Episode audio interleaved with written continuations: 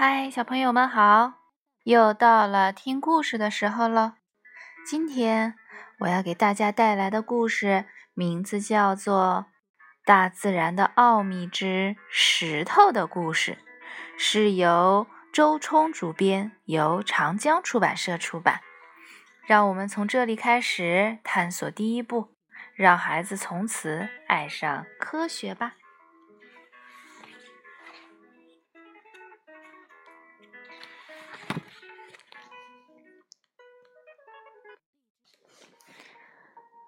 高高的山顶上有一块非常大的石头，他每天都在欣赏风景中打发时间，生活过得无忧无虑。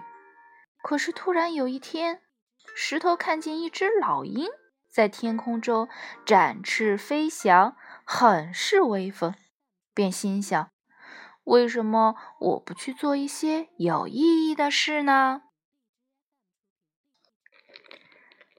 很多天过去了，石头实在是太无聊了。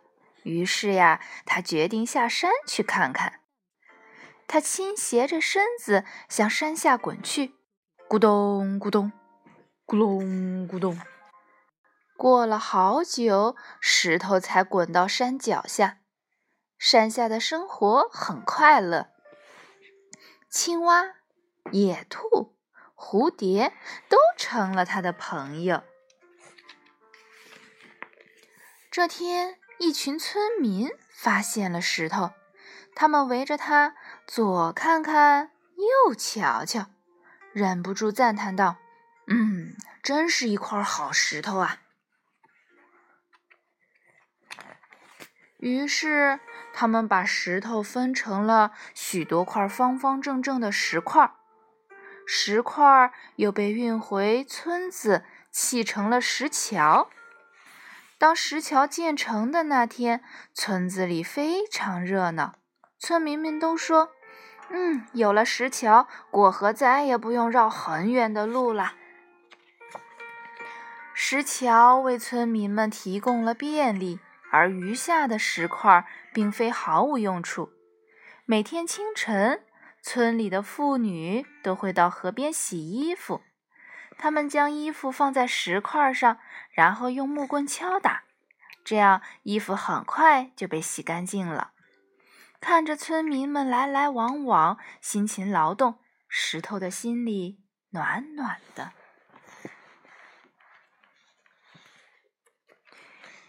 又过去了很久，小村庄。也慢慢的改变了模样，一栋栋楼房拔地而起，汽车也越来越多。终于有一天，钢筋水泥桥取代了石桥，而那些被拆毁的石块则被遗落在河的两岸。经过河水的冲刷，现在石头又变小了很多。就这样，石头在河边待了很多很多年。有的时候，太阳晒得它浑身发热；有的时候，它又在风雨中冷得发抖。慢慢的，石头越来越小。变小了的石头散落在河里，河水从它身上流过。随着时间的推移，石头被磨去了棱角，变成圆圆的、光滑的卵石。一个偶然的机会，石头又被一位老爷爷带回家，和许多卵石一起铺在了院子里的一块空地上。每天晚饭过后，老爷爷都要赤着脚。在那块卵石上散步，据说这样可以按摩脚下的穴位，有益身体健康。